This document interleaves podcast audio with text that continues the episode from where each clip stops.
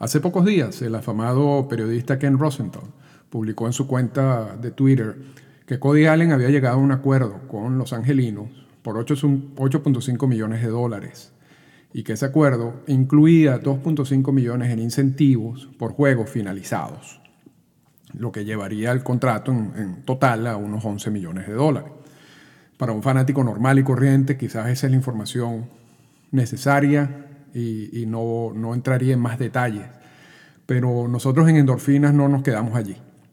Así que en el capítulo de esta semana vamos a, hacer una operación quirúrgica con este tweet para, para, que ustedes entiendan exactamente qué consiste este tipo de incentivos, por qué se habla de juegos finalizados, cuáles son las prohibiciones del convenio laboral y cómo este contrato al final, eh, que aunque aparezca en, en, papel que podría llegar a los 11 millones de dólares, hay muy pocas posibilidades de que eso ocurra. Podcast Endorfinas. Descubriendo el mundo legal y gerencial del deporte profesional con Arturo Marcano. Y estamos en época de contratos en las grandes ligas.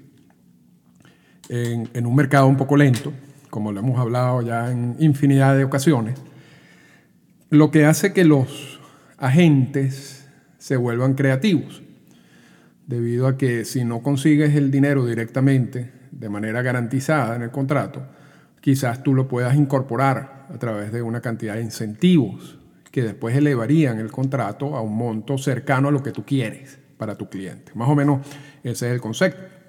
Por eso es que estamos viendo algunos contratos, repito, bien creativos, sobre todo los contratos de Scott Boras, y otros contratos que simplemente son contratos que incluyen algún tipo de, de estipulación, algún tipo de incentivos. Eh, algunas veces los incentivos son sencillos, eh, pueden ser apariciones al plato, por ejemplo. Otros, eh, o juegos, si eres un abridor, cuántos juegos abres. Otros son un poquito más complejos. El, el caso de Cody Allen, que es el que mencionamos y es el tema de esta semana, es interesante porque en su contrato él habla o el agente incluye una bonificación por 3.5 millones de dólares, que es una cifra bastante alta, por cierto, en caso de que el jugador finalice, perdón, 2.5 millones de dólares, en caso de que el jugador finalice una, un determinado número de juegos. Entonces, la primera pregunta, repito, y esto es, esto es las primeras preguntas que uno se hace aquí, el, club de, endorfina, eh, cuando ve ese tweet, eh, por qué son juegos finalizados y por qué no son juegos salvados. Porque se supone que Cody Allen va a ser el cerrador de ese equipo, que va a estar allí salvando juegos. No es más fácil colocar un incentivo basado en los juegos salvados. Y la respuesta es que eso no se puede. La respuesta es que el convenio laboral, y realmente es interesante porque el convenio laboral, cuando cuando uno busca, cuando uno hace la investigación para este tipo de cláusulas, te dice que el convenio laboral lo prohíbe.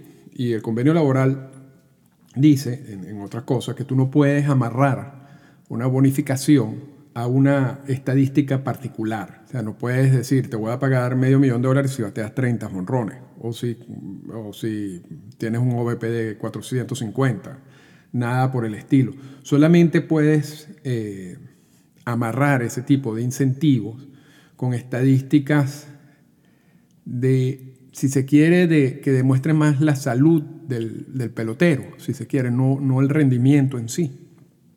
Y por eso es que estas estadísticas, estas bonificaciones están normalmente vinculadas a inning lanzado, a número de juegos de apertura, número de aperturas, eh, cantidad de, de, apariciones como relevista, juegos terminados pero en ningún caso uno ve eh, la bonificación en juegos ganados, en juegos salvados, porque no se puede, porque está prohibido.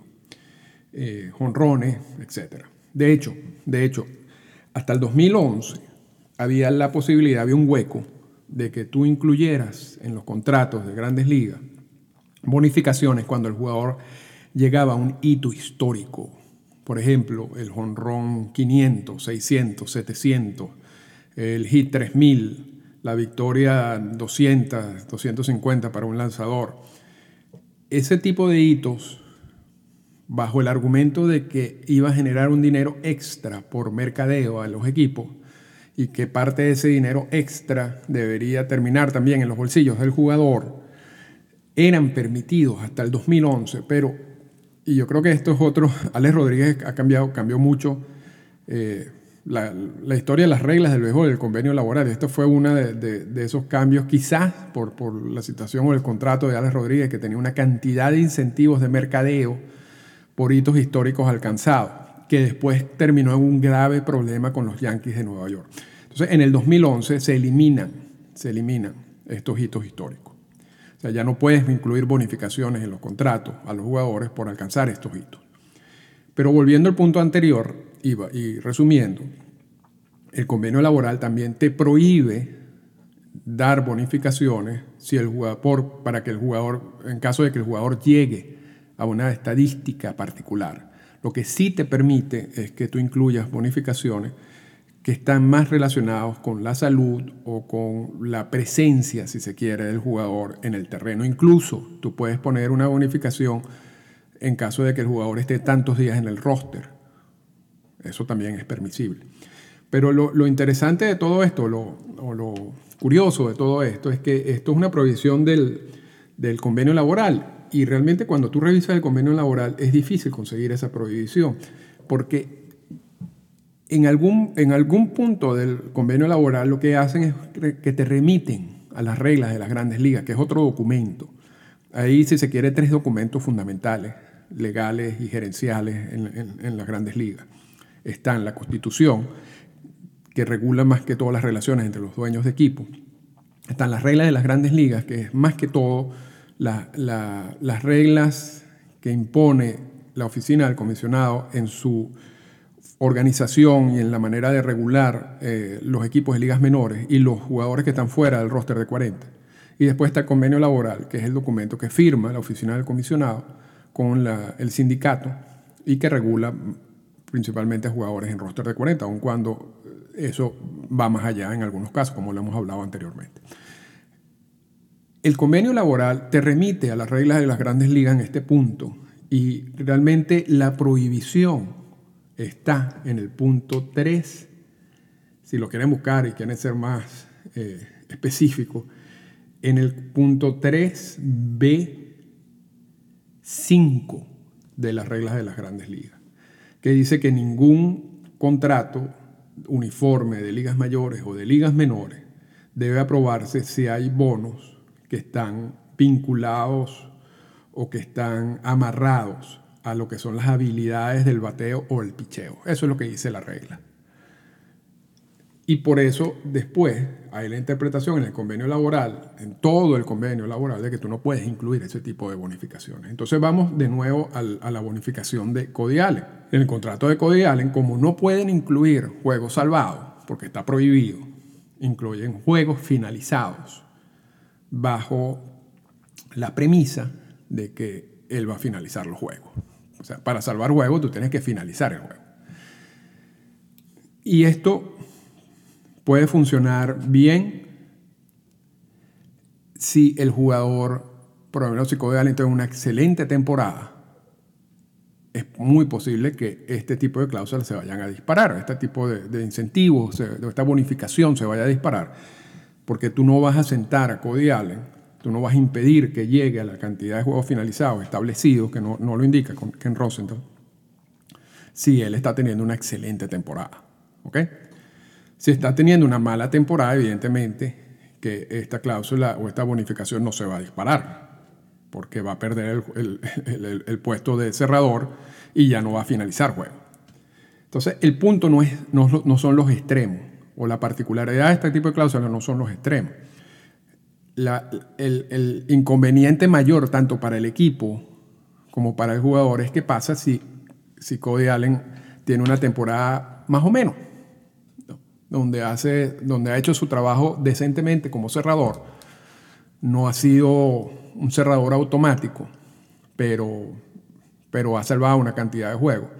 Y llega un momento en la temporada donde el equipo dice, bueno, yo podría sustituir a Cody Allen por otro cerrador y así me evito pagar estos 2.5 millones de dólares. Y normalmente ese tipo de decisiones ocurren. Y normalmente ese tipo de decisiones ocurren en beneficio del equipo, porque es el equipo el que tiene control sobre la actuación del jugador. El año pasado vimos un caso, y está en uno de los podcasts de, sobre Hanley Ramírez y sobre su cláusula, donde analizamos este tipo, era otro tipo, era un vesting option, pero analizamos más o menos el principio es igual. quien, lo va, quien va a permitir que, el jugador eh, consiga el vesting option, o en este caso consiga los juegos finalizados es el equipo y el manager. O sea, están ellos están en pleno control de eso. Y repito, hay una gran cantidad de, un porcentaje alto de que si el jugador no, es, no ha sido un cerrador eh, impactante durante toda la temporada, que el equipo diga, yo voy a preferir otro cerrador y me ahorro 2.5 millones de dólares. De hecho, eh, hay un caso parecido al de Cody Allen y involucra un venezolano. Eh, y me refiero a, al KIT, a Francisco Rodríguez. Francisco Rodríguez firmó en el 2008 con los Mets de Nueva York un contrato importante que incluía una cláusula, un vesting option, era del 2008 al 2011. En el 2012 tenía un vesting option, es decir, necesitaba ocurrir algo para que se dispare esa opción del 2012 o se garantice ese año, el del 2012 que además incluía un salario de 17.5 millones de dólares. Y lo que necesitaba ocurrir era que Francisco Rodríguez finalizara 55 juegos en la temporada. Entonces, los Mets de Nueva York ese año, por supuesto, no querían que Francisco Rodríguez, quien, quien tenía una buena temporada hasta ese momento, y de hecho ya había finalizado 34 juegos con los Mets de Nueva York para julio, lo que quería decir que estaba en proyección clara de llegar a los 55 juegos. Los Mets de Nueva York evidentemente no querían que Francisco Rodríguez completara 55 juegos, pero no le podía quitar el rol de cerrador porque no lo estaba haciendo mal. Entonces era como muy obvio, ¿no? Lo voy a sentar o le voy a hacer un cero, voy a hacer, mi cero porque yo no quiero que se dispare la opción del 2012. Entonces, ¿qué, ¿qué, hicieron los Mets de Nueva York? Cambiaron a Francisco Rodríguez para los, para los cerveceros de Milwaukee. Y los cerveceros de Milwaukee tenían ya un cerrador. Entonces, el rol de Francisco Rodríguez de entrada era de setup, lo que le iba a impedir que se disparara la, la opción. Y aquí viene otro problema, si serían las opciones en este tipo de casos, pero evidentemente que eso fue parte de una negociación adicional que tuvo Scott Boras con los cerveceros de Milwaukee, que después terminó resolviendo el asunto con una extensión con los cerveceros de Milwaukee. Pero el, punto que, que, quiero destacar en este, en este caso es que aquí tenemos el ejemplo, un ejemplo de un cerrador que incluye una cláusula de juegos finalizados, que está haciendo una temporada decente para el equipo, que está en proyección de cumplir esa meta o, ese eh, o, el hito de, de la cantidad de juegos finalizados necesarios, en el caso de Francisco Rodríguez, para que se dispare la opción, y el equipo dice no yo no quiero que se dispare la acción, yo no quiero pagarle 17.5 millones de dólares a Francisco Rodríguez, entonces o lo, o lo siento, que se va a ver mal, o lo pongo de cero, que se va a ver mal porque no ha tenido una mala temporada, o lo cambio. ¿Y qué pasó? Lo cambiaron. Entonces, en el caso de Cody Allen, es exactamente igual. Cody Allen tiene ese incentivo por 2.5 millones de dólares por juego cerrado. Habría que ver exactamente si él a final de la temporada, o, ya cercano al final de la temporada, o cercano a lograr ese número, tiene una temporada de tal manera de que sea bien difícil que, que lo sienten, que lo conviertan, que le, asignen otro rol para que no se dispare ese incentivo de 2.5 millones. Como punto a favor de Cody Allen son 2.5 millones de dólares y no son 17.5 millones de dólares, que era la opción que tenía, y además era una opción de un año, de Francisco Rodríguez. Sin embargo, igual, todo el poder está en manos del equipo. Y este tipo de cláusulas yo creo que son incorporadas por este momento un poco difícil que está viviendo los agentes y los peloteros a la hora de negociar este tipo de contratos, pero realmente tanto este caso de Cody Allen, como cualquier caso que implique un vesting option y que le dé el poder al equipo para, para que se dispare o no esa cláusula, implica un riesgo alto de que no se vaya a dar. Y si me ponen a hacer un pronóstico, voy a decir que el contrato de Cody Allen va a ser solamente 8.5 millones, ya que el incentivo nunca se va a dar porque el equipo lo va a impedir. Así lo dejamos por esta semana.